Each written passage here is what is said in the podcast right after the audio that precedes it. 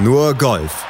Auf meinsportpodcast.de nur Golf auf mein Sportpodcast.de. Ja, die European Tour, die spielt bei der Dubai Duty Free Irish Open pandemiebedingt, aber in diesem Jahr nicht im Rahmen der Rolex Series. Die PGA Tour, die tiet bei der Corales Punta Cana Resort Club Championship auf. Nach dem Major Sturm von Bryson DeChambeau ist also auf beiden Touren erstmal wieder ein bisschen Flaute angesagt. Wir schauen trotzdem gleich mit einer kleinen Vorschau drauf, aber viel spannender und vor allem prominenter besetzt war ein Showkampf, der gestern auf dem Paynes Valley Golf Course at Big Cedar Lodge in Ridgedale, Missouri Missouri stattfand. Ein Hauch von Ryder Cup wehte über den Platz und diesen Hauch, den fangen wir heute ein hier bei Nur Golf mit Malte Asmus und Desiree Wolf. Hallo Desiree.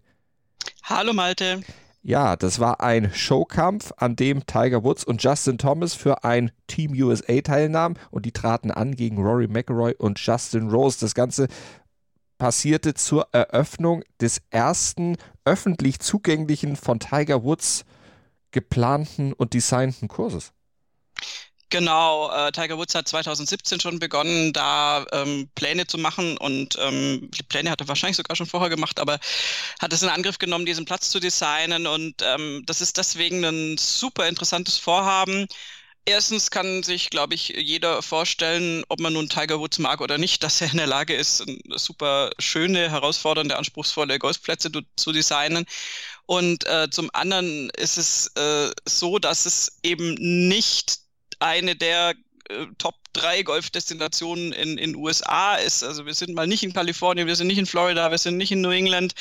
Da habe ich jetzt natürlich ein paar andere schmählich außen vor gelassen. Da gibt es nochmal mindestens drei, die man erwähnen müsste. Aber in Missouri ist es jetzt nicht so üppig mit so ganz furchtbar bekannten Golfcourses, ist aber eine wunderschöne Landschaft. Mhm ähm, dieses Ozarks äh, Hochplateau, was, was da sicher über einen halben Staat da unten erstreckt. Und das ist wirklich äh, der wunderbare Plateau, äh, suggeriert ja schon so ein bisschen so eine Berglandschaft, so ein Hochplateau mit, mit Wäldern, mit viel so Felsformationen. Und da hat Tiger Woods jetzt einen Golfplatz reingebaut. Und den zu Ehren von Payne Stewart, das ist nämlich einer, der dort ansässig war, der dort gelebt hat, in Springfield, Missouri geboren wurde und für alle, die ihn nicht kennen, Payne Stewart, dreifacher Major-Sieger aus den USA, der leider 1999 auf dem Höhepunkt seiner Karriere bei einem Flugzeugabsturz ums Leben kam. Ihm zu Ehren also dieser Kurs benannt.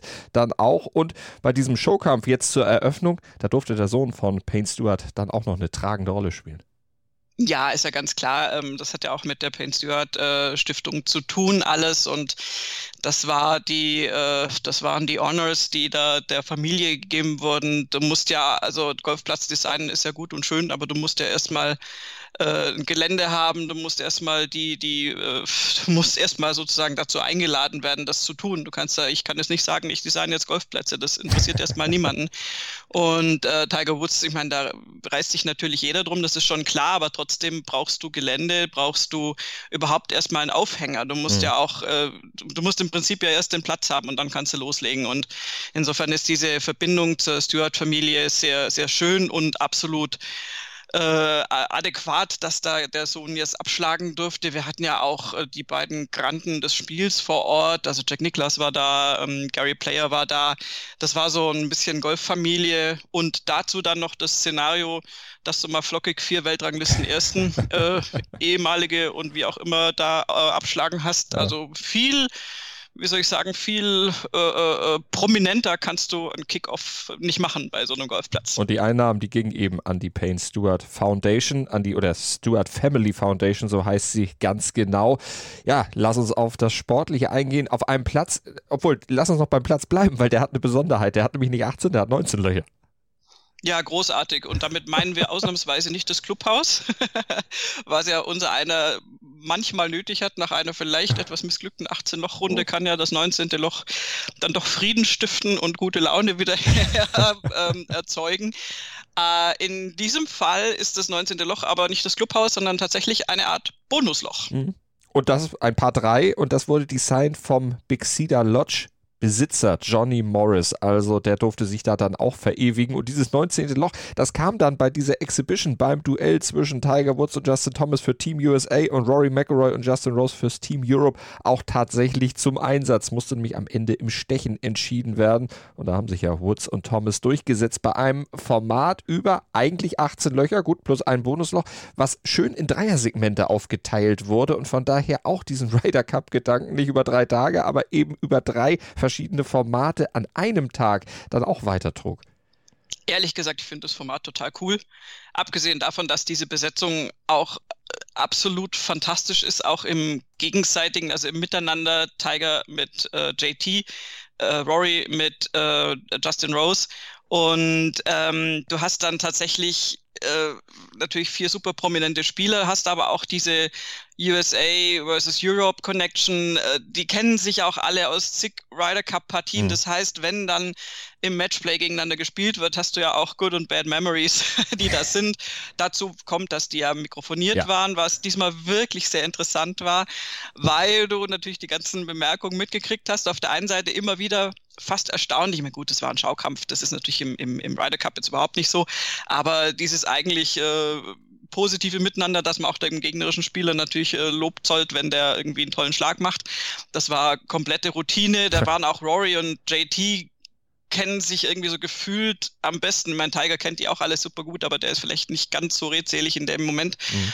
Und ähm, aber du hast dann diese Mikrofonierung und du hast dieses, dieses Gegeneinander und hast dann wirklich ein Miniteam USA gegen ein Miniteam Europe und du hast die Formate mit Best Ball und Foursome, beziehungsweise in dem Fall natürlich nicht Foursome, sondern äh, ein Twosome, wenn du so möchtest. Und ähm, das äh, ist dann schon einfach ähm, ja, das hat, war eine schöne Atmosphäre und dass es sich dann noch eben ergibt, dass der erste Block von äh, den Amerikanern gewonnen wird. Nee, Quatsch, das habe ich ver Von McElroy und Rose, dieses First genau, Six Hole Segment. war McElroy genau. Rose, entschuldige. Ähm, dann haben JT und Tiger nachgezogen und dann ging es um die Singles und da war es dann auch noch irgendwie, also alles äh, geteilt. Da hat äh, Justin Rose tatsächlich gegen Tiger Woods gewonnen aber JT eben McElroy äh, geschlagen und dann musste dieses 19. Loch herhalten. McElroy übrigens äh, als kleine Randnotiz, der, äh, der ist, der, ich glaube, der hat irgendwann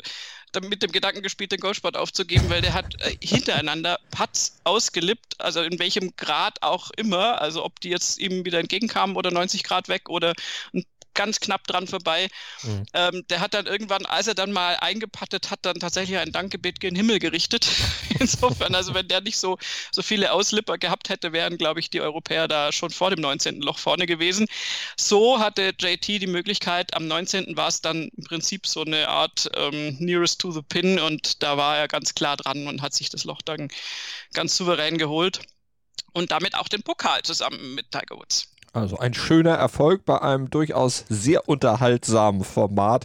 Könnte man gerne mal für solche Showkämpfe öfter machen. Ist das was, was man vielleicht auch im regulären Wettbewerb machen könnte? Es gibt ja ein paar Turniere, zum Beispiel ja in Süd, im Süden der USA, in New Orleans, in Louisiana, wo man dann auch mal auf ein Team-Event setzt. Vielleicht sowas auch mal durchzieht? Ähm, ist auf jeden Fall immer ein reizvolles Format, vor allem auch für die Zuschauer. Äh, da ist eher so die Frage, wie viel wollen die Einzelspieler von ihrem Schedule hergeben mhm. für solche Formate, die dann nicht zwingend Ranglisten äh, konform sind oder nicht, nicht zwingend, sondern die du natürlich dann nicht irgendwie zählen lassen kannst für irgendwie Weltrangliste und whatever. Ähm, ich glaube, dass es im, im Golf, ich meine, im Moment äh, hangeln wir uns alle nur durch das Golfjahr und äh, versuchen irgendwie mit der äh, Covid-19-Pandemie bestmöglich umzugehen. Ähm, sollte das dann mal äh, erledigt sein als Thema, ist es natürlich wieder dann ein anderes Thema, wie kannst du Golf attraktiver machen auf der European Tour, auf der PGA Tour. Und dafür sind solche Formate auf jeden Fall gut geeignet. Und ähm, in dem Fall, wie gesagt, also dieses Ryder Cup ähnlich, ich meine, du hast es sonst einfach nicht gehabt bisher, dass du sechs Loch so, sechs Loch so und sechs Loch dann äh, im, im dritten praktisch, also wirklich diese drei, Tag, äh, drei Tage Ryder Cup, wie du schon gesagt hast, auf äh, 18 Löcher runterkondensierst. Mhm. Und, und das finde ich schon toll. Also mir hat es großen Spaß gemacht. Na, dann gucken wir mal, ob es in dieser Woche dann auf den Golftouren auch großen Spaß gibt. Wir schauen jetzt nochmal rüber auf die European Tour und natürlich auch zur PGA Tour, zu den regulären Turnieren, die ja dann auch für Ranglisten durchaus entscheidend sein können. Schatz, ich bin neu verliebt. Was? Da drüben. Das ist er. Aber das ist ein Auto. Ja, eben. Mit ihm habe ich alles richtig gemacht. Wunschauto einfach kaufen, verkaufen oder leasen. Bei Autoscout24. Alles richtig gemacht. Nur Golf mit dem Blick auf die aktuelle Golfwoche und wir gucken mal zunächst zur European Tour, zur Irish Open, Dubai Duty Free Irish Open. Normalerweise ja ein Turnier, was im Rahmen der Rolex Series stattfindet, entsprechend auch hoch dotiert ist und natürlich dann auch ein sehr prominentes Teilnehmerfeld anlockt. In diesem Jahr pandemiebedingt und auch terminplanbedingt, weil ja die US Open jetzt erst in der letzten Woche stattfanden. Alles ein bisschen reduzierter, was da in Nordirland stattfindet. Ja, ist äh, auf jeden Fall schade für die Turnierveranstalter, weil schon die Degradierung, nicht mehr Rolex-Event zu sein, nimmt dir natürlich einen großen Teil des Teilnehmerfeldes, wenn du so möchtest, weil es dann an Attraktivität verliert aufgrund der Preisgelder. Und zum anderen ist es eben, äh, war, ist ja auch ein Ortswechsel. Die äh, Irish Open wären geplant gewesen im Mai Mhm. Schon. Also da wissen wir natürlich, hat natürlich nichts stattgefunden. Und am Mount Juliet Estate in County Kilkenny. Und jetzt ist es verlegt worden zu Galgorm Castle. Das ist im Prinzip ein Ort, der eher auf der, auf der Challenge Tour bekannt ist. Ist jetzt nicht einer der äh, äh, berühmtesten Plätze in Nordirland und krankt jetzt so ein bisschen, also bei allem Respekt daran, dass eben die ganz große Elite da nicht am Start ist. Du hast als topgesetzten Spieler ähm, Shane Lowry, mhm. der äh, sich die Ehre gibt, natürlich auch aufgrund seiner irischen Abstammung. Das finde ich auch sehr, sehr schön, dass er da auftiet. Ähm, aber es sind natürlich jetzt, also gerade Rory, der früher das Event mal gehostet hat und so, der wissen wir natürlich, dass der gestern noch in Missouri war. Der wird dann also nicht aufschlagen morgen. Und ähm, insofern ist es jetzt, hat so ein bisschen an, in Anführungszeichen, Wert verloren. Ich glaube aber trotzdem, dass wir da schönes Golf sehen werden. Und das ist wieder mal eine Gelegenheit für die Spieler, die, ja, so ein bisschen weiter hinten stehen ja. in den Ranglisten, die natürlich US Open nicht gespielt haben, da jetzt vielleicht auf sich aufmerksam zu machen. Du hast zum Beispiel die beiden südafrikanischen Gewinner, George Kuzia und auch diesen, den jungen ähm, Vorwochengewinner. Garrick Higo, ja. Genau, ähm, der, wie ich finde, sehr, sehr vielversprechend ja. aufgetiet hat. Das ist ein Spieler, den man tatsächlich mal irgendwie weiterverfolgen muss.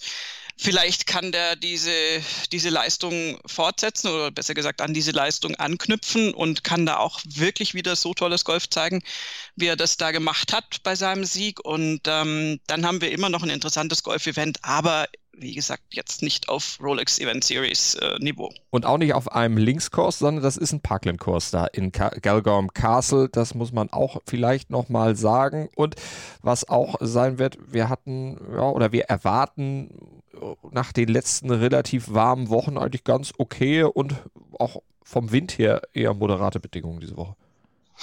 Ja, ähm, also da kann immer mal eine Böe kommen, in Anführungszeichen. Also es wird jetzt nicht windstill sein, aber es ist auf jeden Fall jetzt nicht irgendwie äh, von, der, von der Wettervorhersage nicht so, dass man da mit äh, Sturm und krassem Wind rechnen muss.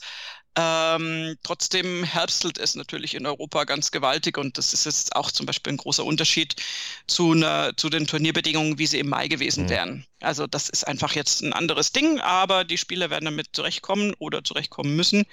Und wir schauen uns mal an, wie sich da das Feld schlägt. Und erwartet wird ein Endscore zwischen minus 11 und minus 19 irgendwo, je nachdem, wie dann eben auch die Wetterbedingungen dann auch auf diesen sehr, sehr schönen Grüns dann sich am Ende niederschlagen werden. Gucken wir rüber auf, ach nee, aus deutscher Sicht müssen wir noch sagen, Max Schmidt und Bernd Ritthammer sind am Start in dieser Woche. Die haben also den Trip nach Nordirland dann gewagt. Mal gucken, wie sie sich dann dort schlagen werden. Und jetzt gucken wir rüber zur PGA Tour wo es dann bei der Corales Championship zur Sache geht. Die da hat ein Ire oder ein Nordire im letzten Jahr gewonnen, Graham, äh, McDowell. Ganz genau. Und der wird natürlich äh, versuchen, diesen Titel zu verteidigen. Ähm, das äh, Resort äh, in Punta Cana wird ja auch äh, praktisch aufgewertet, so sukzessive Das war äh, früher auch eher auf der Corn Ferry Tour, damals Web.com Tour vertreten und ist vielleicht so ein bisschen vergleichbar mit Elmar Koba. Und ähm, in dem Fall ist es jetzt so, dass wir hier mal wirklich die vollen FedEx Cup Punkte haben im Turnier. Also dieses Turnier ist im Gegensatz zu der European Tour eher aufgewertet worden. Und ähm, das sind so ein paar Namen vor Ort, die für uns sehr klangvoll äh, anmuten, aber die jetzt in letzter Zeit nicht die Riesenergebnisse gebracht haben. Nämlich, du hast schon gesagt, Remy McDowell, äh, McDowell als Titelverteidiger, der hat dann eine lange Durststrecke dann, also eine sieglose Durststrecke letztes Jahr dort beendet. Wir haben aber auch Henrik Stenson da, der spielt zum ersten Mal dort in der Dominikanischen Republik. Wird auf jeden Fall, das sind natürlich trotzdem, auch wenn die ganz großen Namen nicht da sind, ein Haufen interessante Spieler vor Ort. Wir haben zum Beispiel auch Ashkai Batja da, den, den 18 Jahre alten Spieler, ähm, der ja reihenweise immer als jüngster Spieler irgendwo auftritt und einen tollen Job macht. Ähm, ich glaube, dass das ein interessantes Turnier wird, ist jetzt aber vom Platz her naja, also das, das, das ist auf jeden Fall ein, ein, schöner und angenehmer Platz zu spielen. Wo es dann richtig zur Sache geht, ist dann Loch 16 bis 18. Das heißt entsprechend auch The Devil's Elbow, also des Teufels Ellenbogen. Und ähm, da entscheidet sich nicht nur mhm. das Turnier rein zahlentechnisch, weil es Loch 16 bis 18 ist, sondern da geht es dann auch tatsächlich golferisch zur Sache. Kommt dann auch Wasser ins Spiel an der 18. Da muss man dann doch äh, eine größere Menge Wassers überwinden, um dann letztendlich zum Tee, ähm, zum Tee, Quatsch, zum Grün zu kommen. Und insofern, ja, toller Platz, schöner Platz und ähm, ja, schauen wir mal, wer sich da durchsetzt und ob Grammy McDowell vielleicht so eine Brise des Vorjahres wieder aufschnüffeln kann. Oder vielleicht auch Alex Shaker, der ist aus deutscher Sicht am Start. Wir hoffen auf jeden Fall, dass er den Devil's Elbow nicht mitten ins Gesicht kriegt. nee, das, das will ja wirklich keiner. äh, das sind auch noch andere Namen am Start, wie zum Beispiel Emiliano Grillo, Jonathan Vegas und Charlie Hoffman. Die sind in einem Flight unterwegs. Auch Pat Perez wird wieder abschlagen. Also auch da keine ganz großen Namen. Die haben sich quasi, die ganz, ganz, ganz großen haben sich ja eh gestern getroffen. Aber schönes Turnier und natürlich eine tolle Umgebung da in der Dominikanischen Republik. Und natürlich Thema dann am Montag hier bei Nur Golf auf meinsportpodcast.de. Da werden wir selbstverständlich auf die Turniere dieser Woche ausführlich eingehen, so wie ihr das von uns gewohnt seid. Bis dahin bleibt uns gewogen, abonniert unseren Podcast natürlich mit dem Podcatcher eurer Wahl, schreibt uns eine Rezension, gebt uns ein paar Sterne bei iTunes, freuen wir uns sehr drüber und wir freuen uns noch mehr, wenn ihr am Montag dann wieder einschaltet. Hier bei Nurgolf auf mein Sportpodcast.de. Danke an euch und danke an dich, Desiree. Sehr gerne. Schatz, ich bin neu verliebt. Was? Drüben. Das ist er. Aber das ist ein Auto. Ja, eben. Mit ihm habe ich alles richtig gemacht. Wunschauto einfach kaufen, verkaufen oder leasen. Bei Autoscout24. Alles richtig gemacht. Nur Golf. Auf meinsportpodcast.de. Schatz, ich bin neu verliebt. Was? Da drüben. Das ist er. Aber das ist ein Auto. Ja, eben. Mit ihm habe ich alles richtig gemacht. Wunschauto einfach kaufen, verkaufen oder leasen. Bei Autoscout24. Alles richtig gemacht.